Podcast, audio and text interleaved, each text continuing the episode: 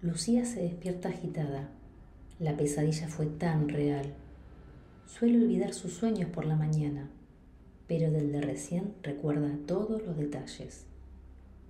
Está en el hall de su departamento y llama al ascensor.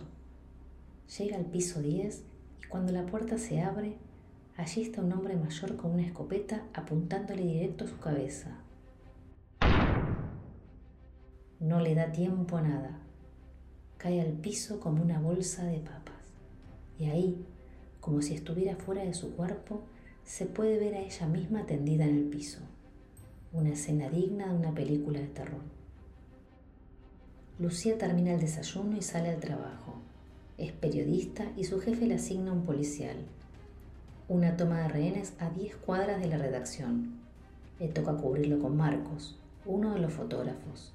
En el camino, el joven le comparte los detalles del hecho. Es en un edificio céntrico. Allí, en una escribanía, un hombre amenaza a su dueño y a una secretaria. El edificio tiene pocas oficinas habilitadas.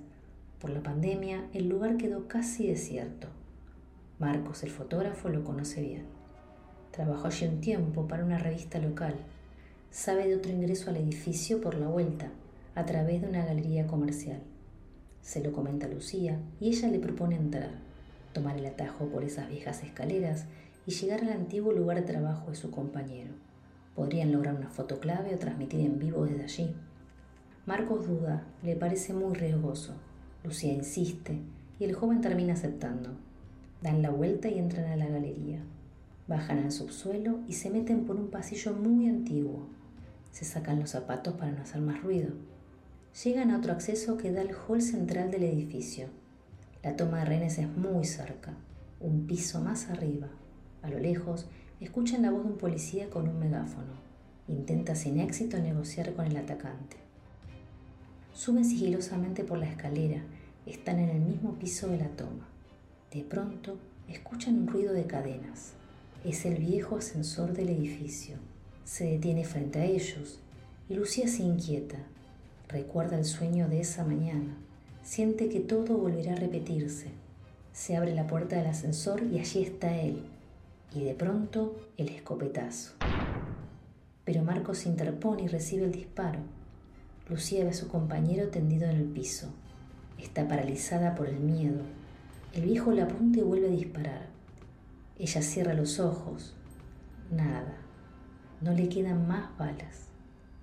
Él la mira con desprecio. Ya volveré a encontrarte, le dice, en otro ascensor o en otro de tus sueños. El hombre le sonríe con sus pocos dientes amarillentos, la señala varias veces con el dedo mientras retrocede y escapa. Lucía queda allí inmóvil. A los pocos minutos entra la policía. No hay esperanza para su compañero. Desde esa mañana trágica, Lucía ya no quiere salir de su casa. Sabe que él la espera y que tarde o temprano la encontrará. No quiere dormirse. El reencuentro podría ser en sus sueños. Esta noche, mañana, quién sabe.